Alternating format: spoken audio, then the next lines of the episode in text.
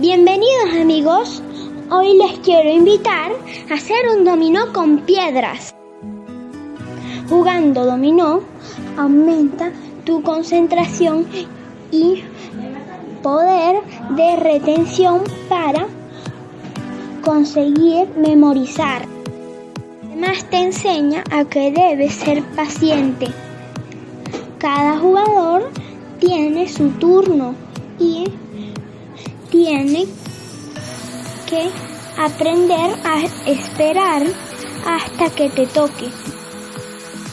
Proporciona conocimientos de matemáticas, ya que debes aprender a contar los números de las fichas. Es una estupenda forma para aprender a controlar tus emociones. Pinta piedras con témperas de tus colores favoritos usando un pincel. Luego coloca puntos correspondientes a los números de cada ficha de un dominó. Espera que seque y a jugar.